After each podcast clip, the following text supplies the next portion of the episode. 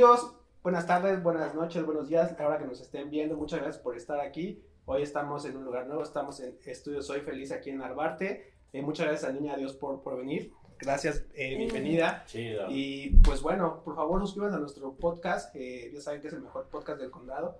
Y vamos a estar platicando ahorita de, de, pues, todo lo que vienes haciendo. ¿no? Ahorita también estamos en una fecha importante de que es un aniversario para el hip hop, para todo este movimiento. Y pues vamos a querer a platicar contigo, perdón, sobre todo esto. Entonces, igual, siempre les pido a la banda que, que los ve, como a ti, perdón, que perdonen un poquito afónico, pero que se presenten para la banda que a lo mejor no te conoce, que mucha gente ya está aquí, pero sí está, está buenazo que tú puedas saludar a la banda y presentarte. Claro que sí. ¿Qué hubo, banda? Yo soy Niña Dios, rapera y productora de Monterrey, México y actualmente radicada aquí en la Ciudad de México. ¿Qué onda con Rolando? Cuéntanos. ¿Qué onda con Rolando? Sí. Pues aquí Rolando. Rolando, pues es... acá rolando. Andamos rolando, sí, de aquí, de arriba abajo y... Este, pues es mi nuevo sencillo, es parte de mi nuevo EP que va a salir próximamente y es un material que he estado cocinando este año, eh, es una producción mía, es una coproducción con un cuate que se llama Alex Pedrero, Ok. que casualmente es un cuate que mi terapeuta me dijo que tenía que conocer. Este, es como terapeuta AIR, porque pues no sé, anda ahí conectándome banda de que, oye, deberías de conocer a este chico porque también le gusta. Qué buen dibujar". terapeuta. oye. Contactos Sí, que se ¿no? agradecen, ¿no? Es chida, sí, la neta mi terapeuta es chida, o sea, me, me recomendó hacer ayahuasca y eso también fue, No, muy buen fue terapeuta. una buena recomendación Ajá. porque lo necesitaba y sí, este, me presentó pues ahí con este Alex, nos conocimos, jangueamos y después surgió hacer esta canción que, que se llama Rolando. Ok, ¿qué es tu segundo sencillo de este año? Es este, oficialmente, o sea, es como el primer El corte de mi nuevo EP. EP. Saqué una rolita hace unos meses también que se llama Punto, pero era también más bien como una canción que iba a salir en mi álbum pasado, pero no salió porque al final como que no iba tanto con el sonido de ese álbum y se quedó ahí como guardada, Ok. pero dije, no sé, creo que debería de sacarlo, no me gusta como Claro. hacer música y no sacarla, Claro, ¿sabes? Se queda en la compu. Ajá, pero a veces pues hay cosas que tienen que ver un poco más, un poco menos, entonces esa rola ya como que al final con todo el panorama de ese álbum Amor, Locura y otros vicios ya era como este un poco too much, entonces ya como que le saqué este así que bueno, Rolando realmente es como la primera canción que va a ser parte de este nuevo Este nuevo material, EP. este nuevo EP que es producido por, por mí, Ok. sí. ¿Y cómo fue este proceso? O sea, que ya te lo aventaste, a lo mejor ya anteriormente venías maneja, trabajando y manejándolo con eh, terceros, pero Sí. ¿cómo es absorber todo este proceso tú misma? Ay, pues es bien chido, la verdad. O sea, he tenido la fortuna de trabajar con, con uno de los productores más duros de, pues, de toda la, la escena, o sea, desde Toy Selecta hasta Cerco Fuentes, Eric Santos, Nada o más. sea, sí. sí, eh, licenciado, saludos también a Ulises, el licenciado. He trabajado con gente súper talentosa durante ya pues más de 10 años de carrera y la verdad de todos he aprendido trucos, de todo les he agarrado así como inspiración, cuáles son sus mañas todo, en el estudio, exacto. Entonces solo como que absorbiendo y absorbiendo. Y la verdad es que yo ya usaba el programa de Ableton desde hace rato, pero era como demasiada, o sea, demasiadas opciones, era como, wow, o sea, ¿qué hago aquí, güey? Puedo hacer todo, ¿no? Entonces, al principio como que grababa mis voces, hacía mis demos y ya poco a poco fui como que clavándome más en la producción musical y justo en la pandemia fue cuando tuve más rato de ahora sí clavarme de lleno y por fin pude ya como que terminar esos demos que siempre los dejaba a la mitad, ya fue como que, ok, iba haciendo el beat y a la par iba haciendo la letra. Entonces ya cuando terminaba era la rola completa y eso es muy interesante. Oye, cuéntanos un poco, eh, vamos progresivamente, cuéntanos un poco cómo, por qué te nació esta onda en tu natal Monterrey, un día estabas en tu cuarto, viste un video de alguien y dijiste, yo quiero Mm. ser, hacer ese pedo, ¿no? Sí, sí, la neta. O sea, yo creo que hubo varios momentos, que Momentos. me que dije, güey, esto es lo que quiero hacer. O sea, un momento clave fue cuando escuché por primera vez rap en español, que fue con el cassette de Cypress Hill, el, el de éxitos en español. Ese me lo dio mi primo, acompañado de un churrito, y me dijo, güey, date. Para esto yo tenía 12 años. No, bueno. Era así como de, güey, madres, creo que prendí el toque mal, o sea, no, ni me puso, pero lo intenté y escuché ese cassette y yo quiero fumar mota y fue como, güey, wow, o sea, nunca había escuchado algo así con esa energía tan crudo, tan honesto, tan callejero, y me encantó, o sea, desde el, desde el fashion, desde el graffiti, este, el breakdancing, o sea, me empecé a clavar así a ver documentales de todo, de graffiti, de, de cómo había iniciado el hip hop en Nueva York, toda y la todo cultura, esto, ¿no? Al toda la cultura, exacto, como absorberlo, pero también cuando ya lo escuché en mi ciudad, fue como, güey, no mames, o sea, cuando escuché Control Machete por primera vez y después pude verlos en vivo, o sea, yo era una morrita igual, te digo, tenía como 10, 11 años, cuando la avanzada regia estaba así a tope, entonces me iba yo sola a las tocadas, güey, me tocó ver pues a todos en su prime cuando apenas iban empezando, o sea, te estoy hablando desde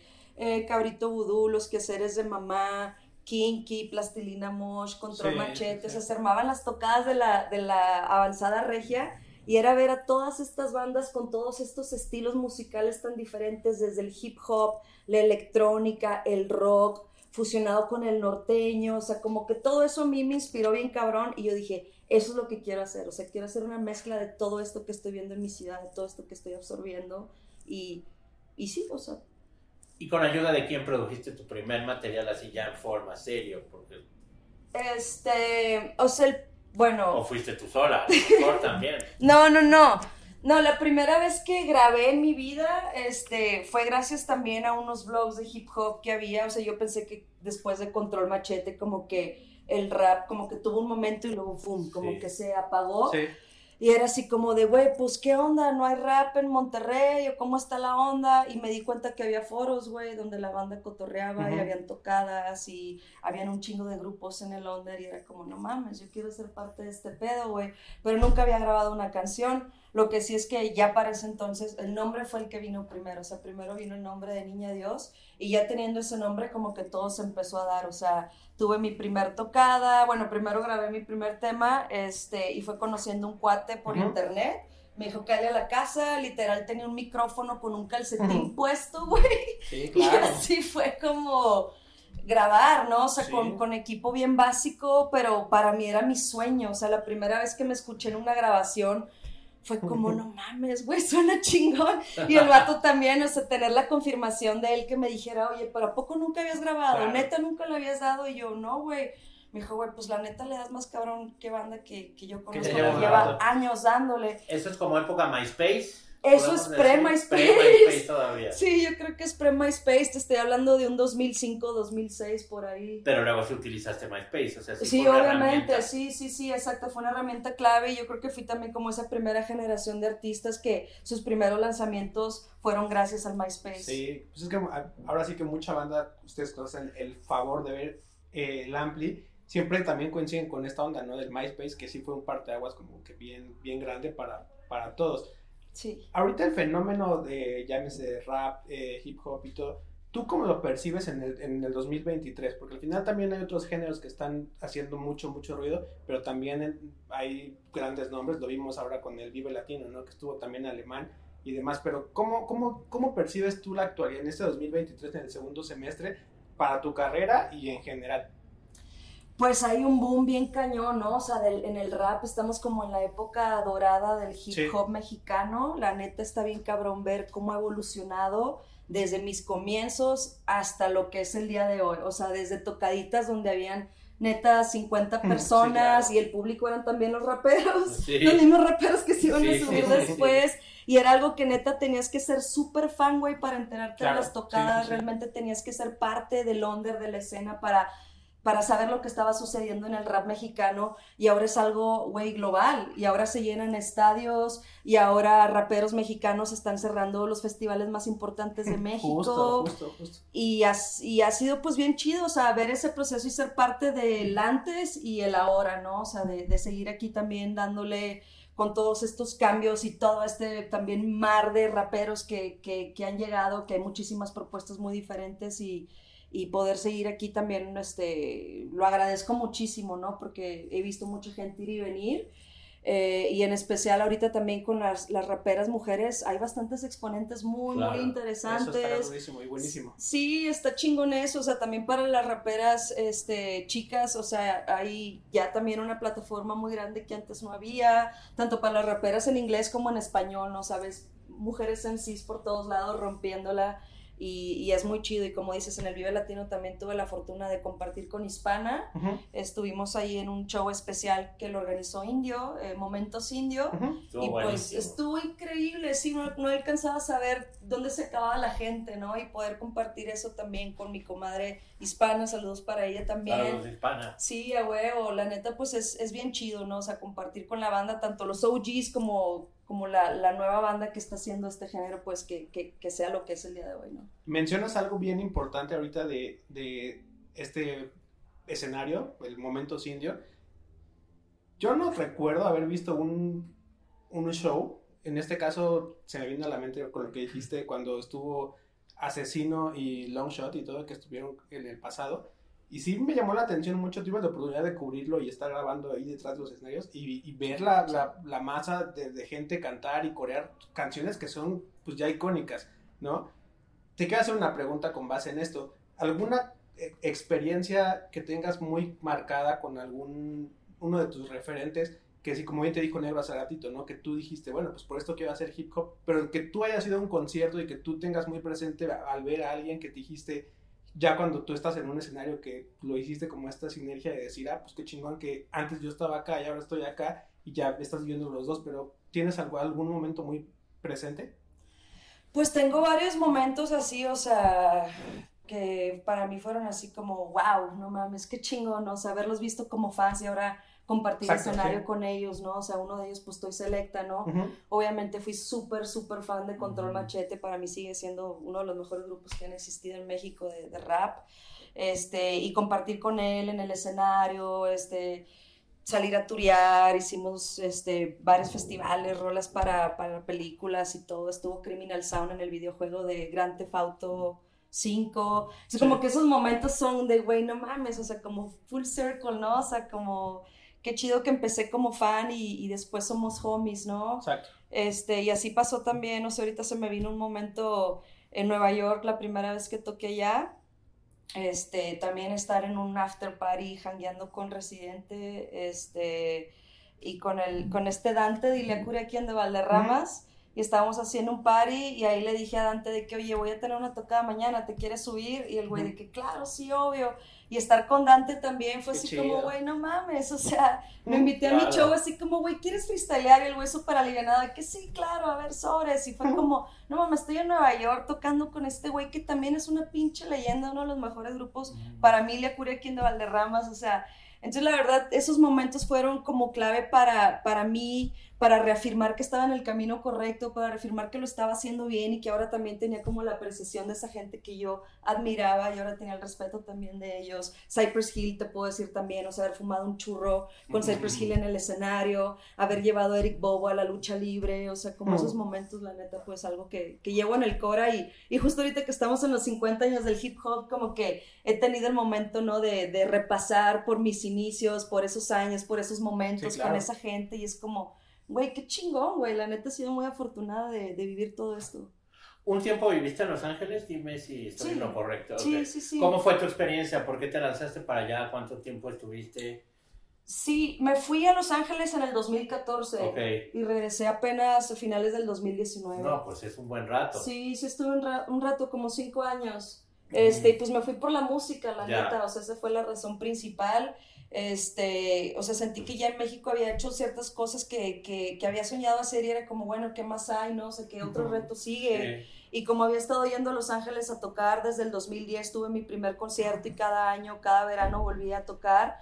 Entonces ya tenía un DJ por allá, ya tenía como mi bandita. Y fue así como, pues, ¿qué pasaría si me voy para allá y, y, le chingo, güey? O sea, seguro la voy a romper, ¿no? O sea, yo, yo decía, ¿no?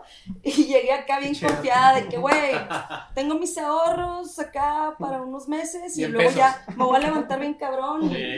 pero, güey, o sea, la realidad de allá es bien dura, ¿no? O sea, la banda tiene dos, tres trabajos, güey. O sea, dices que vas a hacer arte, pero luego te la pasas chambeando y la neta tuve momentos de reality check muy cabrón, pero siento que fueron necesarios para mí. Este, estuve trabajando muchísimo en cosas no relacionadas a la música, o sea, te estoy hablando de que trabajé en cocinas, este, limpiando trastes, mesereando, fui barista, Este, trabajé también este, ahí con el trimming de la marihuana. Este, hice miles de cosas, la neta, que nunca pensé hacer, pero así es el ley. O sea, es una ciudad que neta te pone a prueba y que dices, güey, pues aquí hay un chingo de gente con más hambre que tú, hasta con más talento, ¿qué vas a hacer, no? Entonces le tienes que chingar, tienes que poner más las pilas para poder estar al nivel que todos los demás. Entonces, a mí en lo personal me ayudó muchísimo a crecer como artista y como persona también. Y como suena cursi y es un pinche cliché horrible, pero pues nunca renunciaste a tu sueño de, la música, ¿no? O sea, aunque le dabas a meserear o le dabas a otra cosa, pues la música era lo que te motivaba a seguir porque pues allá es, también es la meca, ¿no? sí, es la meca, exacto. Entonces, pues conocí a productores bien chidos. O sea, la par que estaba haciendo toda esta chamba y que yo ya estaba así como, no, güey, ya pasó un año, dos años y no está pasando esto que quiero, güey qué onda, ¿no? Pero era, o sea, la banda que llevaba el tiempo me decía, güey, es que esta ciudad neta que, sí hay que aguantarla y es de tiempo, o sea, es de tiempo. Y eso, o sea, me puse a trabajar con productores muy chidos de allá, este, con raperos también, pues legendarios y poco a poco una cosa llevó a la otra, pude firmar con National Records ya a los tres años viviendo allá, ya casi cuando estaba de que, güey, me voy a regresar, pero solo por pinche ego no me regresaba, era como, güey, no me regresar a México sin un peso, rota, sin un deal, güey, o sea, ni madres, cabrón, ahora le chingo y hasta lograrlo, güey. Entonces, este, finalmente firmé con National Records, eh, hicimos un disco muy padre que se llamó Reina, eh, lo trabajé con este... plataformas. Capitán Planet, ajá, Capitán Planet y Futura, un chico que había trabajado ahí con, con ASAP Rocky en Nueva York. Trabajé también este, con Scoop DeVille, que él ha trabajado con Eminem, Snoop Dogg, este, Kendrick Lamar. Eh, también saludos ahí al, al Scoop. Este, Grandes ligas. Sí, sí, y entonces era como, güey, ya estoy aquí, o sea, ya estoy trabajando con la gente que quería conectar y estamos haciendo música bien verga y también, te digo, siempre como recibiendo muy buen feedback de la banda y era como, güey, pues no lo voy a soltar, o sea, ya estoy hasta la madre, pero la neta, o sea, siento que puedo estar más cerca que nunca, ¿no? Y, y finalmente también después firmé un deal allá de publishing con Universal y ese deal también, güey, o sea, me cambió la vida. O sea, literal no tenía un varo y pasé de no tener nada a tener un chingo y también fue como choqueante pasar de no tener nada de repente, güey, ¿sabes? Y era como, wow, qué pedo, güey.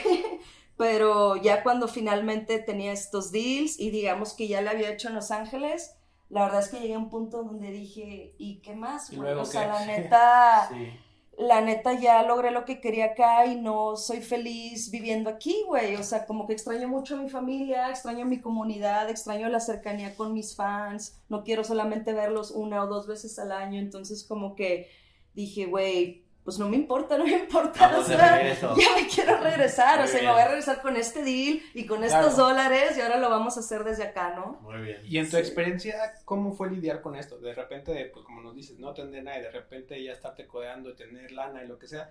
¿Cómo lidiaste con esto? O sea, tú mentalmente. Pues mentalmente, o sea, te puedo asegurar que nunca sentí un bajón más cabrón que cuando tenía un par de millones en el banco y fue así como de, güey, tengo varo y aún así, o sea, no soy feliz. Y no era feliz, o sea, porque pasé por una separación, te digo, como cosas personales, que vivía con una chica, por, por unos años nos separamos, luego tenía este vacío de, güey, estoy pasando por un duelo y no tengo a mi familia cerca, no tengo a mis amigos. Y en ese momento no salen rolas, ¿no? Estás más clavada como en... ¿O sí salieron rolas en ese momento? No, claro, salió el último perreo, sí, salieron rolas, claro, este, pero más bien era como que yo sentí que, que ya esa ciudad, o sea, era demasiado el materialismo, era, era como, ¿para qué quiero? Para o sea, solo hice esto para poderme comprar una playera Gucci y decir que ya la hice. O sea, qué hueva, güey. La neta quiero, quiero, quiero sustancia, ¿no? Quiero, quiero sentirme, quiero sentirme tranquila. Entonces, como que, te digo, o sea, pasé por ese momento que sí fue un poco como choqueante, como dices, no tener nada y de repente tener, tener bastante, lo que para mí era bastante y y, decir, güey, este, chin, eso no arregla mi felicidad, ¿no? Mi felicidad es algo más, más profundo, es algo de acá y lo tengo que trabajar, ¿no? Entonces, como que tuve que regresar a terapia y tuve que, que regresar, pues, a, a, mi centro, ¿no? Como a, a abrazar lo que para mí es esencial y, y, son las amistades, es la cercanía con mi familia, la cercanía con, con mis fans.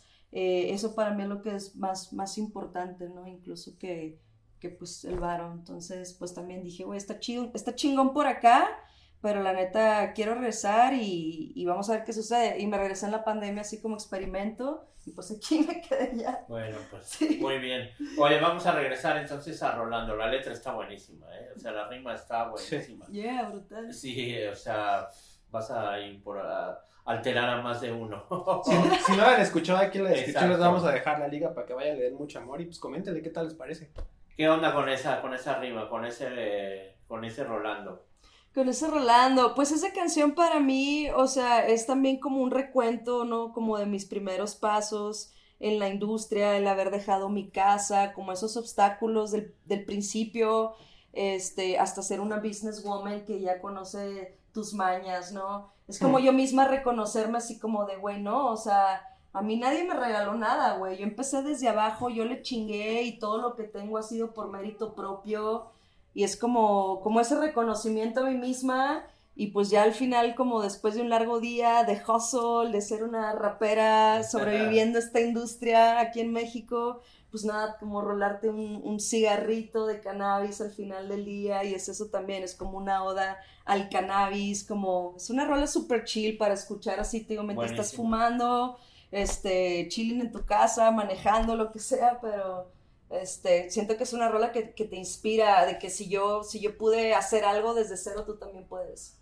¿Le, le pones trap? O sea, ¿crees que está trapeada un poco? Sí, sí, claro, sí, el beat es como de trap, este, el sampleo lo hizo este Alex, y con ese sampleo yo me puse a trabajar en los drums, y luego empecé a hacer como el bajo, y empezamos ahí como que a hacer, trabajar la sesión juntos, ¿no? Él le caía a mi casa, después yo iba a su estudio y fue una rola que realmente tomó unos meses en terminar. Algunas son como súper rápidas y otras toman, no sé, tiempo. Y esta fue una de, de esas que tomaron un proceso, pero me gustó mucho el resultado, especialmente también por ser una de las primeras canciones que yo produje, que yo le metí mano y que lancé como sencillo.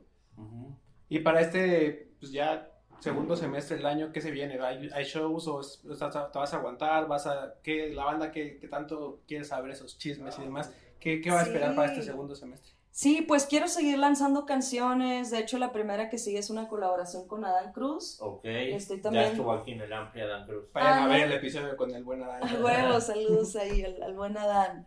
Este, sí, estoy muy emocionada también por esa rola. Es una súper, súper collab con este güey. Este, o sea, la grabamos yo creo hace apenas unos meses en Monterrey cuando estuve por allá. Y la verdad también estoy muy emocionada. O sea, escuchar a uno de los raperos también más legendarios de México echando una rima sobre un beat que yo hice. También fue como, güey, what the fuck, güey. Y al vato yo no le quería decir que yo había producido la rola, porque no quería como que tuviera algún prejuicio así como de mm, escucharla así como, a ver, tú la produjiste, mm, a ver, déjame la escuchar. Nada más bien como que el güey me dijo, a ver, mándame opciones y la madre y, y llévate varias opciones al estudio. Le dije, va, pero tengo una que a mí me encanta y que yo sé que ese es el gallo y que te va a gustar. Entonces, nada más déjame te toco ese y ya me dices si quieres escuchar las demás, ¿no? Entonces le puse esta que se llama Sandunguea y el güey se volvió loco y fue como, no, es esa. Y ya al final le dije que yo la había producido y fue como, neta, ok, ok, ok. Y así como... Entonces, ¿esta cuándo este, sale? Esta va a salir de hecho en septiembre. este, va a salir en septiembre. El EP lo tengo programado también para este año. Pero estoy con la flexibilidad que todo, todo puede cambiar, porque de repente se pueden agregar canciones que yo digo, ya terminé y de repente o hasta llega la inspiración, ajá, o puede haber una que quizás rompe un poquito con el concepto del álbum, pero mi idea es eso, o sea, como seguir lanzando sencillos, este, sí voy a hacer un par de tocadas, todavía no tengo nada confirmado que pueda anunciar aquí en Ciudad de México, pero sí estamos ya cocinando algo, igual la banda pues que está el pendiente de mis redes sociales para pues, que... Y nos avisas y aquí hacemos un video corto y te anunciamos tus tocadas también. Claro que sí, sí, los invito para que le caigan. Oye, y aquí en la edición mágica va a aparecer tus redes sociales para que se lo digas a la gente y en este momento vayan a darle mucho amor. Entonces, sí, vayan a mis redes sociales, Niña Dios con Z en todos lados. Oye, ¿te sientes cómoda con esta nueva forma de la industria? Porque tú ya tienes mucha experiencia con esto de sacar sencillos, de medio autogestionarte, de que ahora es mucho más sencillo todo. ¿A, a ti te gusta? ¿Te sientes cómoda con eso? Así con esta nueva forma que toma la industria de la música. Sí, o sea, siempre he sido independiente, entonces para mí este siempre ha sido el camino, de yo ser dueña de mis masters, de yo de tener control de mi creatividad, de yo poder decidir cuándo quiero lanzar música, cuándo no. O sea, para mí eso es lo más básico, ¿no? Tener Claro, esa, esa libertad. Pues es la definición de independencia. ¿no? Claro. Sí, sí, sí. Lo que sí es que, o sea, por ejemplo, ahora con todas estas redes sociales y TikTok y esto, a veces es cansado, ¿no? Como todas las cosas que tienes que hacer fuera de la música, ¿no? Antes nada más era MySpace. Güey, ya. antes nada más tienes que hacer música chingona y ya. Ahora tienes que ser comediante, a veces stripper, que el OnlyFans, Bailar en TikTok. que tener un podcast, exacto, que sacar un tren. Chistoso. Sí, este, sí, te digo, comediante, stripper, este, cocinero, fitness coach. estoy estoy Bueno, trabajando en ello, pero, Exacto, pero, pero sí, o sea, sí que ahora es mucho más la carga para los artistas, güey. Ya no es nada más hacer música claro, chida, sí. sino ahora es todo lo demás y con eso sí que todavía se me dificulta a veces, o sea, sí me da hueva a veces, solo abro Sí, TikTok y es como, güey, neta, me da cringe. O sea, como no sé ni de qué Y la hablar. mayoría, la mayoría de la banda que, que hemos tenido oportunidad de platicar con ellos nos dicen más o menos lo mismo, ¿eh? coinciden en que sí es una chinga en tanto estar haciendo esto o lo demás. Creo que la única que medio lo adoptó bien que nos dijo fue Jessie Bulbo, que en su momento empezó, empezó a hacer TikToks Órale. y de repente la banda como que ella se metió a la onda de la salud mental y empezó a compartir cosas y la gente le empezó a dar como retro de, ah, qué chido, pues yo también o esto, lo otro. Ya como que le siguió dando ahí el, el feed, pero sí, toda la banda como que no está tan cómoda Sí. haciendo tantas cosas que les exigen al Sí, mismo es tiempo. que es como, güey, hago los videos, los edito, este, a ver, piensa en el caption, en el hashtag, a qué hora lo subo, y güey, a qué horas Sí. entonces hago música, Exacto, o a qué ¿a horas qué me hora meto en estudio, Claro. a qué horas toco un instrumento, encima... Pero sí, o sea, ahora sí que hay que ir con el flow, o sea, no estoy tampoco en contra de las redes sociales, a veces sí Son tengo... parte. Me gustaría ser así como esas personas que son ultra famosas que les vale verga y que ya Lo no que quieren suben, ¿no? que subir nada. Porque también está pinche que alguien más lo haga por ti, ¿no? O sea, si es tu carrera y es... Sí, o igual si alguien lo hace, pero no sé, pondrían unos captions que ni al caso, ¿no? eso. Así como de que Por no, güey, yo no hablo así, o sea, como que. Entonces también es sí raro pasa, si sí alguien pasa. más lo maneja. No sé, yo creo que tiene todo es como equilibrio, ¿no? Definitivamente sí, no sí, voy a ser sí. una persona que se la va a pasar blogueando o en TikTok porque no, no es mi onda. Pero si a veces puedo compartir parte de mi proceso y, y es orgánico, pues lo voy a compartir para que lo quiera ver y, y ya, pero no es, no es mi goal vol- volverme viral en TikTok. Oye, ya para acabar, dinos tres recomendaciones de algo que tú estés escuchando para que tus fans que ya conocen tu música también puedan este, llevarse algo nuevo de este podcast, algo de música que vayan a escuchar ahorita.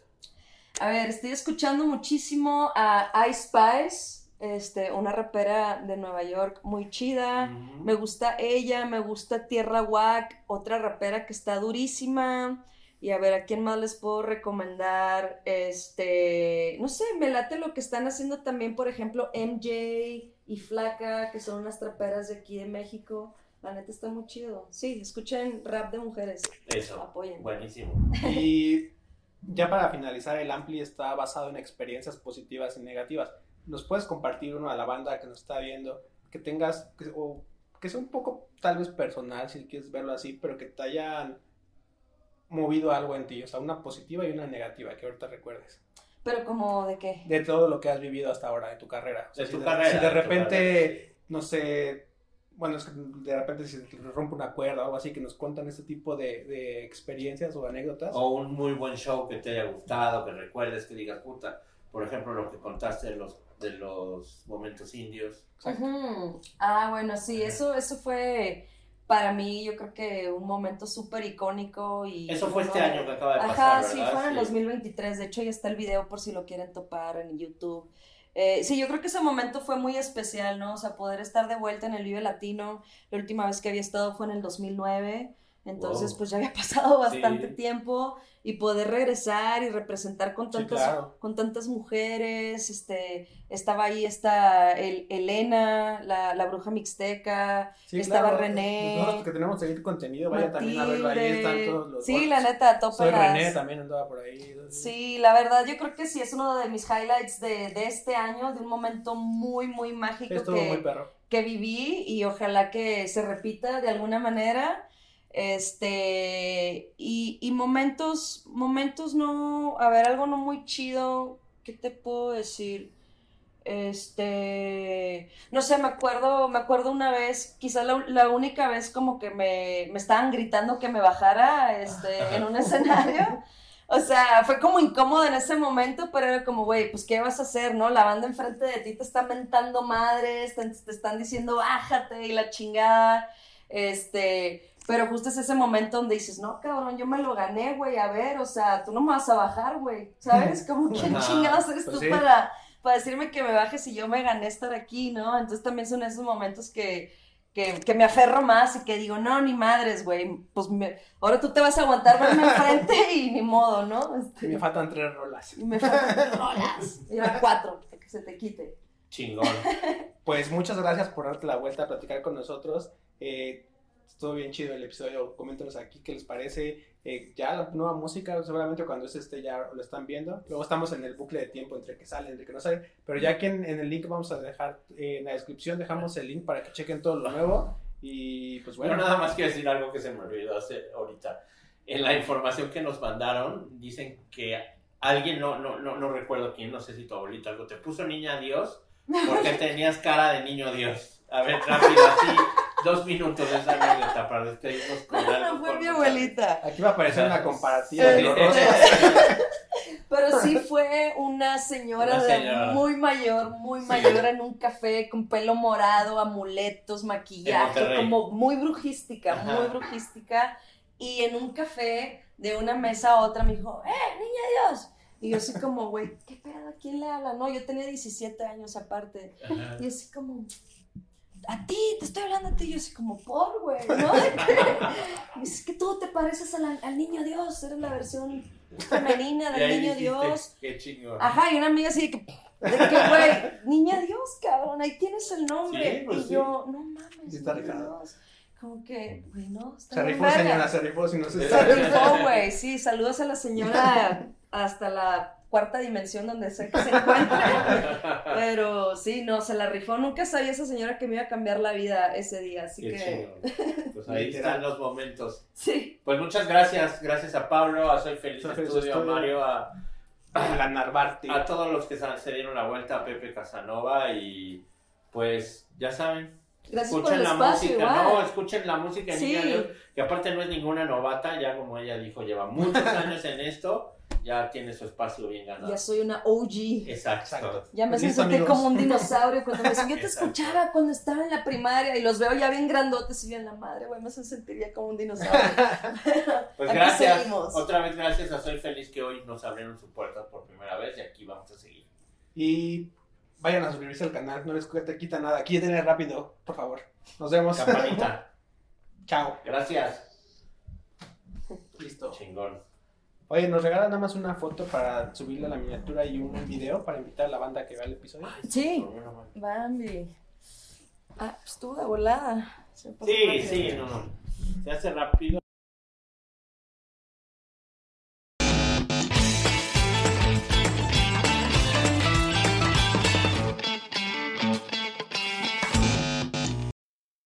Need mealtime inspiration, it's worth shopping Kroger, where you'll find over 30,000 mouthwatering choices that excite your inner foodie. And no matter what tasty choice you make, you'll enjoy our everyday low prices, plus extra ways to save, like digital coupons worth over $600 each week. You can also save up to $1 off per gallon at the pump with fuel points. More savings and more inspiring flavors make shopping Kroger worth it every time. Kroger, fresh for everyone. Fuel restrictions apply.